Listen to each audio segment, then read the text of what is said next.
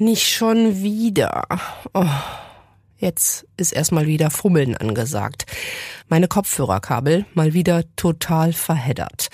Überhaupt, wenn ich ans Thema Kabel denke, habe ich sofort Kabelsalat im Kopf. Ich glaube, da muss mal ein Experte ran. Hi, ich suche den Wolfgang. Kannst du mir helfen? Wen suchst du mal? Wolfgang? Genau, den Wolfgang. Wolfgang nennt mich.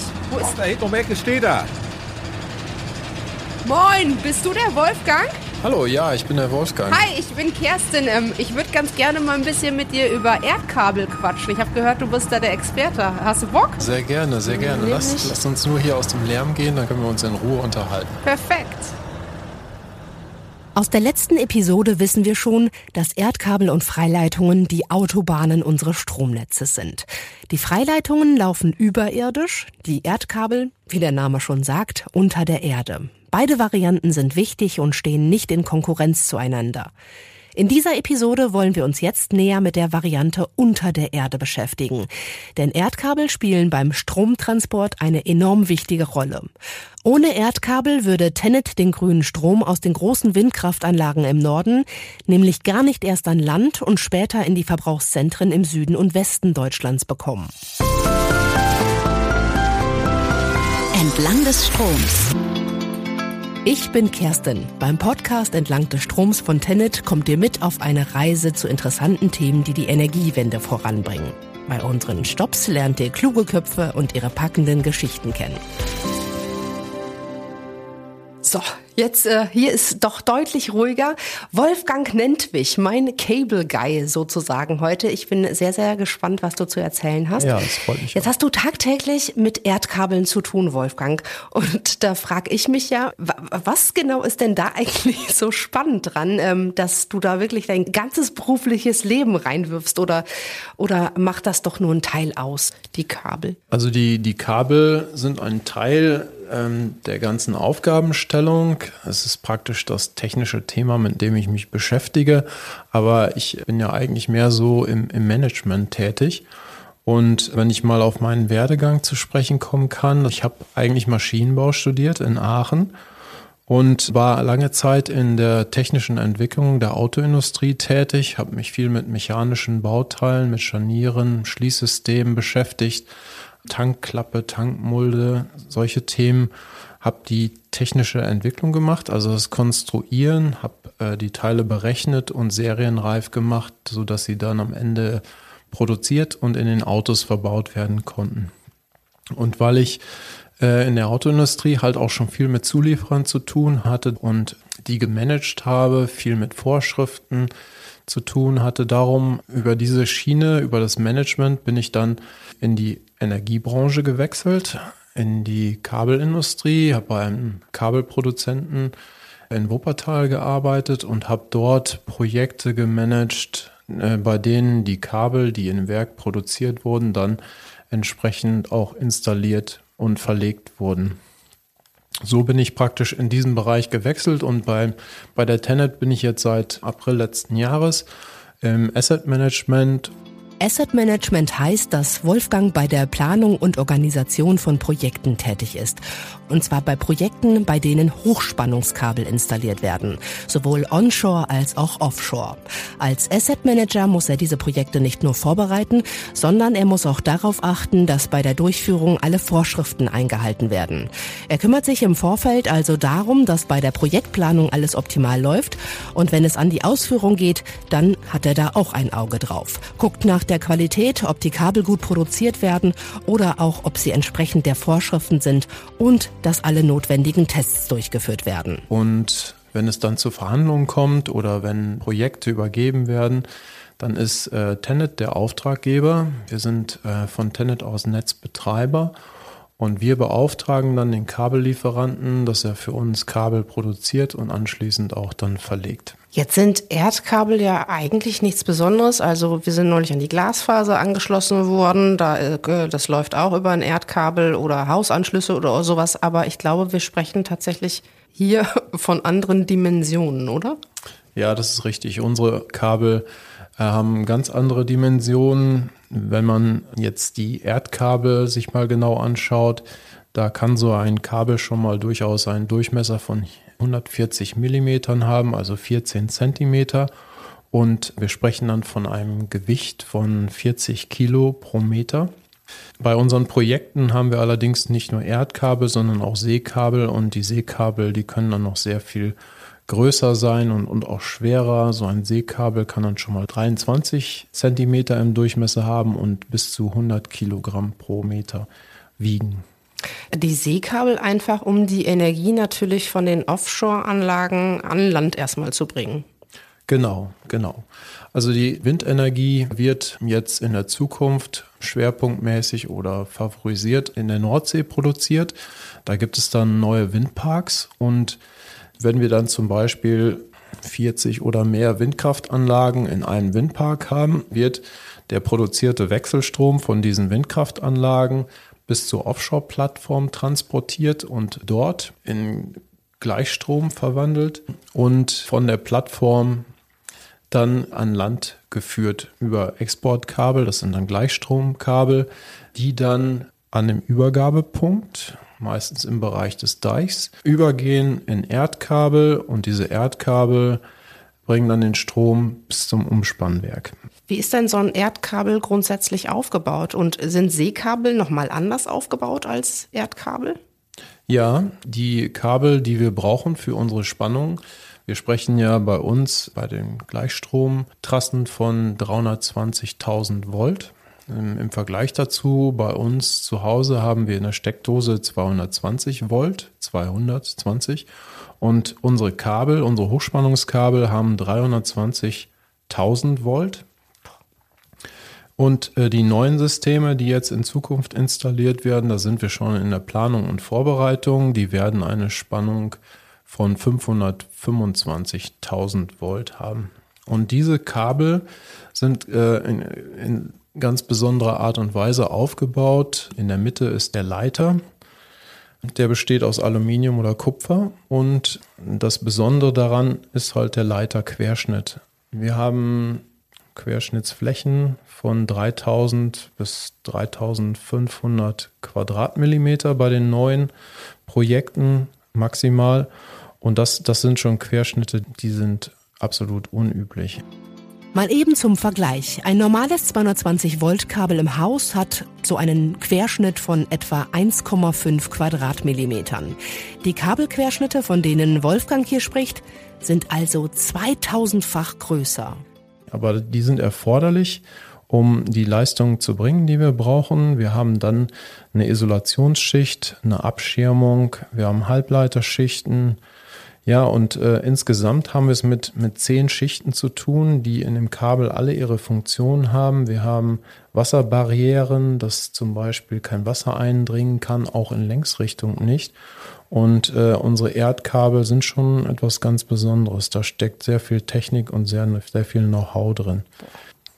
Und was ist tatsächlich nochmal der Unterschied zwischen Seekabel und Landkabel? Also einmal ist das Seekabel sehr viel schwerer als das Landkabel. Das kann bis zu 100 Kilo pro Meter wiegen. Und dann ist halt die Länge, die gezogen wird, auch sehr viel größer. Also die, die Kabel werden bei uns bei der Kabelverlegung und beim Tiefbau halt in den Kabelgraben eingezogen. Und sie sind vorher auf einer großen Trommel aufgewickelt. Und wenn das Kabel gezogen wird, dann gibt es halt bestimmte Lasten, Kräfte, mit denen dieses Kabel gezogen werden darf. Und während die Landkabel auf Kabeltrommeln transportiert und dann auch heruntergezogen werden, die ungefähr 1200 bis 1400 Meter Länge haben und dann mit einer Last von einigen Tonnen gezogen werden, ist es so, dass diese Seekabel über ein spezielles Kabelverlegeschiff antransportiert werden und dann werden aber nicht nur 1,2 Kilometer gezogen, sondern 20 Kilometer Seekabel. Wahnsinn, oder? Was für Dimensionen. Da kann ich meine Kopfhörerkabel aber mal ganz schnell einpacken oder auch äh, die Kabeltrommel, die ich im Keller rumstehen habe, ein Hauch von nichts gegen die Kabeltrommeln, von denen Wolfgang hier gerade spricht.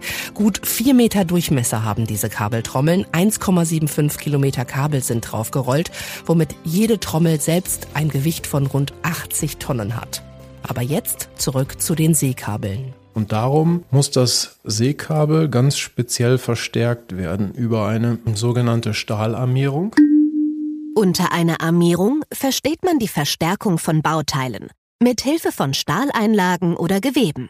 Die Armierung sorgt unter anderem für eine höhere Tragfähigkeit von Gebäuden und anderen Objekten. Also das Kabel ist im Grunde in seiner Funktion das gleiche wie das Erdkabel, aber das Seekabel hat dann halt eine spezielle Armierung zur Verstärkung, damit es diese hohen Lasten beim Ziehen auch aushält. Denn man möchte nicht, dass beim Ziehen dann das Kabel beschädigt oder verlängert wird, sondern es muss weiterhin intakt bleiben und dafür braucht man dann diese zusätzliche Armierung. Das Seekabel hat also diese Stahlarmierung und hat auch noch zusätzlich Glasfasern mit drin zur Datenübertragung. Das ist äh, von Vorteil. Einerseits, um zum Beispiel zu überprüfen, wie die Temperatur des Kabels gerade ist. Und man kann natürlich auch dann zwischen der Offshore-Plattform und dem Umspannwerk Daten zu verschiedenen Zwecken übertragen.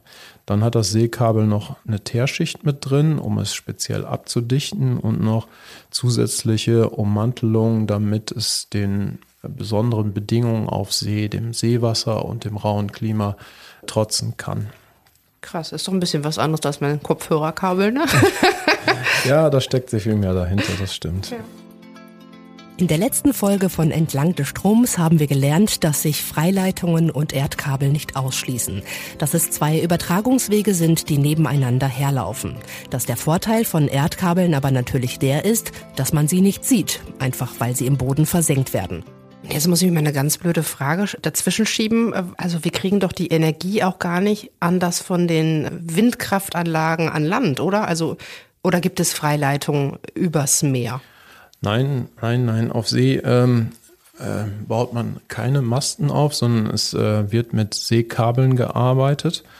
Und diese Seekabel werden ähnlich verlegt wie die Erdkabel an Land. Die werden praktisch mit diesen speziellen Verlegeschiffen dann vom Kabelwerk zu dem Windpark transportiert. Und dann werden die Kabel auf dem Meeresboden verlegt und die Kabel werden dann anschließend, genauso wie an Land, auch noch im Meeresboden eingegraben, damit sie nicht beschädigt werden können von Fischereinetzen, also Grundnetzen oder auch von Schiffsankern nicht beschädigt werden können. Deswegen werden auch die Kabel auf See eingegraben. Jetzt aber zurück an Land. Erdkabeltechnik bei Höchstspannungsleitungen befindet sich in Deutschland aktuell in einer Pilotphase. Trotzdem verfügt Tennet über viel Erfahrung mit Erdkabeln, dank kluger Köpfe wie Wolfgang. Von den Offshore-Windanlagen erfolgt der Weg der Energie an Land ausschließlich über Erdkabel und auch an Land sieht Wolfgang die Zukunft in Erdkabeln. Und wenn man äh, bedenkt, dass wir ein sehr stark vernetztes Stromnetz brauchen, auch mit der entsprechenden Intelligenz versehen und Steuerung, damit wir überhaupt die ständigen Schwankungen im Stromnetz ausgleichen können, dann hat es echt Vorteile, Erdkabel zu verlegen. Ähm, es wird immer davon gesprochen, dass die Kabel ausgelegt werden für eine Lebensdauer von 40 Jahren. Aber ob die wirklich nach 40 Jahren nicht mehr zu gebrauchen sind, das kann ich mir nicht vorstellen. Autos werden auch für 10 Jahre entwickelt und halten teilweise auch 30, 40, 50 Jahre. Es kommt immer darauf an, wie man mit denen umgeht und wie der wirkliche Einsatz auch aussieht. Das heißt also, wenn die funktionieren, dann gibt es auch gar keinen Grund, die nach 40 Jahren irgendwie auszutauschen. Ja, oder? genau. Es gibt auch immer wieder neue Technologien. Wir haben jetzt äh, auch dadurch, dass wir die Glasfaserkabel sehr einfach mit den Erdkabeln verlegen können, den Vorteil, dass wir die Kabel an bestimmten kritischen Stellen, diese Verbindungsstücke, die Muffen sind halt immer das Kritische an den Erdkabeln. Das Kabel selber ist meistens robust genug und funktioniert einwandfrei. Aber die Muffenstücke, da kann schon mal was schieflaufen und wenn ein Monteur dann Fehler macht, zum Beispiel, dann kann es da schon mal zu Problemen führen. Aber wir haben halt unsere Glasfaserbündel mitverlegt und die können wir teilweise zum Monitoring benutzen. Das heißt, wir können überprüfen, ob die Muffen in Ordnung sind, ob die Kabel zu heiß werden und das alles kann gecheckt werden. Es gibt Möglichkeiten, das Kabel zu überprüfen, während es in Betrieb ist und man kann feststellen, ob an irgendeiner Stelle ein kritischer Zustand erreicht ist, sodass man praktisch während Wartungsarbeiten dann auch Reparaturen durchführt oder einen Austausch durchführt, vorzeitig, ohne dass das Netz beeinträchtigt wird.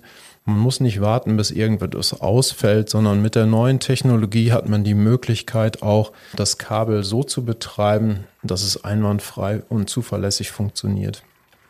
Jetzt hat Florian in der letzten Folge erzählt, dass allerdings Reparaturarbeiten, wenn ich das richtig verstanden habe, an Erdkabeln schon kostenintensiver sind und auch einfach ja, mehr Manpower brauchen. Also, dass das deutlich aufwendiger ist, als mal eben einen Schaden an der Freileitung ähm, zu beheben. Kann man denn sagen, was die kostengünstigere Variante ist? Ähm, zurzeit sind die Freileitungen kostengünstiger als die Erdkabel, das kann man so eindeutig sagen, aber. Wegen der Reparaturkosten oder?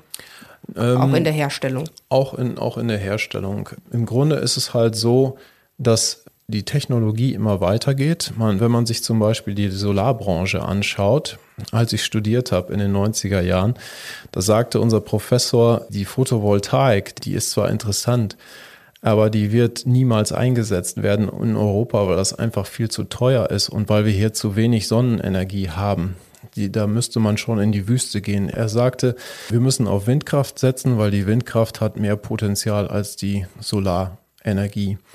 Und da hat er sich halt getäuscht und zwar deswegen, weil wenn, wenn sehr viele Menschen an einem bestimmten Thema forschen, und diese äh, Technologie vorantreiben, dann ergeben sich manchmal Situationen, es, es gibt einen entsprechenden Quantensprung in der Technologie oder aber auch die Produktion von den Teilen wird entsprechend billiger, weil wir in größeren Mengen produzieren können. Also bestimmte Dinge entwickeln sich so, dass sie auf einmal ganz anders bewertet und eingeschätzt werden müssen. Und ich denke, dass die Erdkabel ein relativ hohes Potenzial haben, weil sie Möglichkeiten bieten, die Freileitungen nicht bieten. Die Energie, die auf See erzeugt wird, an Land zu transportieren, ist eine Mammutaufgabe. Tenet begegnet dieser Aufgabe mit sorgfältiger Planung. Bei allen Projekten steht der Schutz von Mensch, Natur und Umwelt an erster Stelle. Dennoch lässt es sich nicht verhindern, dass beim Bau von Offshore-Netzanlagen in die Natur eingegriffen wird. Ich würde jetzt ganz gerne mit dir noch auf äh, den Umweltaspekt gucken, weil ähm, also ich kann mir vorstellen, wenn ihr jetzt diese Erdkabel verlegt, äh, dann ist das ja schon ein Eingriff in die Natur. Also du hast eben erzählt, wie dick und wie schwer die Kabel sind, welche Kräfte da zum Einsatz kommen und ich könnte mir vorstellen, wenn da 320.000 Volt durchgehen, ähm, die sind ja auch warm. Also wie isoliert sind die denn? Ja.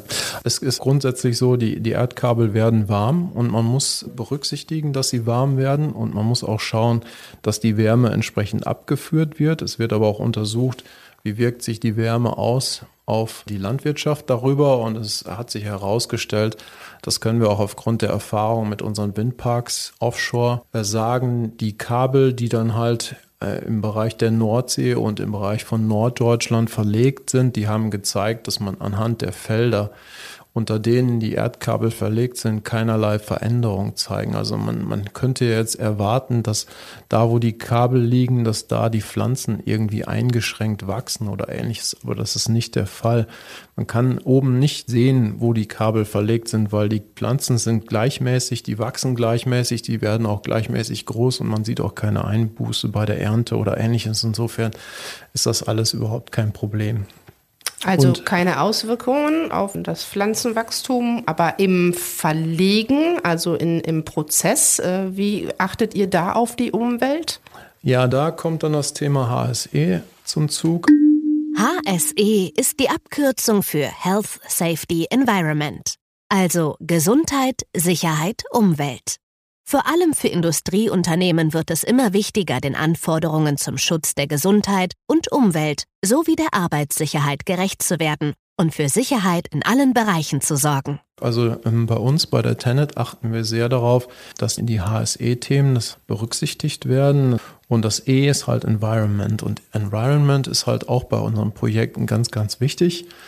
Ähm, wenn wir zum Beispiel diese Tiefbauprojekte durchführen, dann achten wir im Vorfeld schon darauf, dass äh, Untersuchungen gemacht werden, welche Tiere sind überhaupt in den Bereichen sesshaft, welche davon müssen umgesiedelt werden? Oder können wir unter Umständen solche Gebiete, in denen bestimmte Tiere oder Pflanzen vorhanden sind, umgehen. Das wird berücksichtigt, dann wenn Biotope vorhanden sind, dass wir äh, entweder unten drunter durchbohren, dass wir äh, praktisch äh, gar nicht in Kontakt kommen mit diesem Biotop, dass wir das erhalten. Dann Brutphasen von, von Vögeln werden berücksichtigt. Es werden auch ähm, Lärmschutzwände aufgestellt, damit wir die Tiere insgesamt nicht stören. Es gibt bestimmte Sicherheitsabstände bei Bäumen und Sträuchern. Also es sind sehr viele Maßnahmen da, sodass wir halt dafür sorgen, dass die Umwelt nicht beeinträchtigt wird oder wenn dann nur ganz kurzzeitig. Da legen wir sehr viel Wert drauf an der Stelle. Und wie ist das im Meer? Kümmert ihr euch da auch um die Lebewesen? Also wie muss ich mir das da vorstellen? Ja, im, im, Meer, also in der Nordsee, gibt es auch sehr viele Schutzgebiete. Ein großes Schutzgebiet ist das Schutzgebiet Wattensee. Das sind Gebiete, wo wir besondere Regeln haben, wo wir auch Genehmigungen brauchen, um da überhaupt arbeiten zu können. Und wir versuchen da mit möglichst wenig Aufwand und nur in ganz kleinen vorgegebenen Korridoren zu arbeiten wenn auf irgendwelchen Inseln Brutkolonien von Vögeln sind, wenn irgendwo Muschelsandbänke sind oder bestimmte Meerestiere ansässig, dann wird das alles bei uns berücksichtigt in der Planung und es werden entsprechende Maßnahmen ergriffen, dass wir da so wenig eingreifen wie möglich. Bist du auch auf den verschiedenen Baustellen tatsächlich immer unterwegs, ne? oder? Komm, kommst du viel rum in deinem Job? Meine allererste Aufgabenstellung ist, dass ich jetzt bei den neuen Projekten, bei den neuen Offshore-Projekten, die anstehen, die sogenannten 2 Gigawatt-Projekte, wir sind gerade in der Angebotsphase und in der Planung.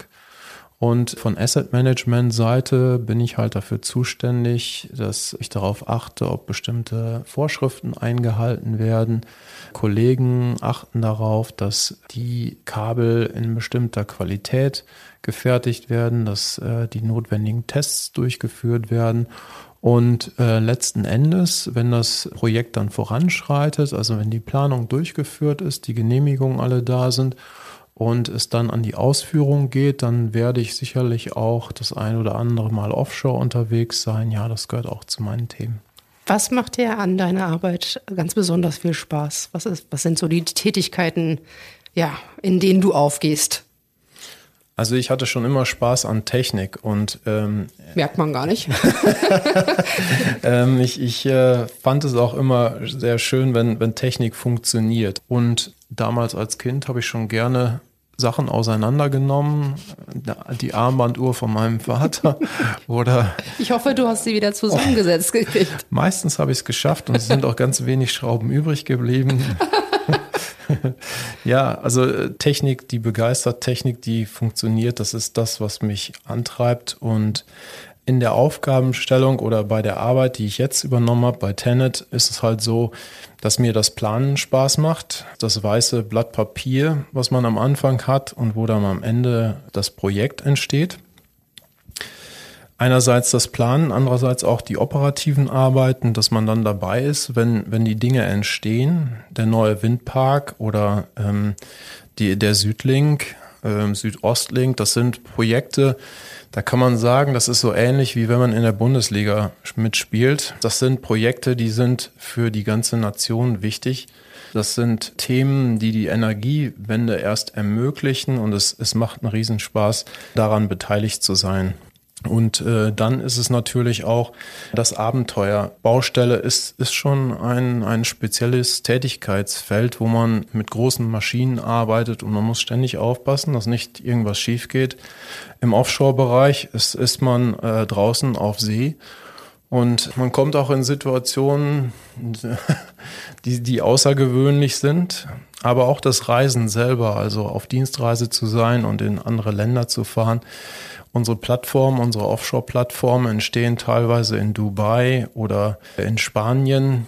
Unsere Kabel kommen unter Umständen aus Korea, aus Italien, aus Finnland, es ist sehr komplex, die Aufgabe, die ich habe und die Themen, die ich bearbeite, sind, sind sehr spannend und ich habe im Moment sehr viel Spaß bei meiner Arbeit.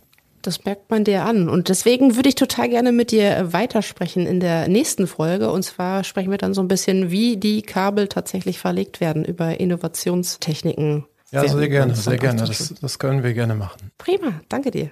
Die Erdkabeltechnik für Höchstspannungsleitungen wird in Zukunft eine immer größer werdende Rolle spielen.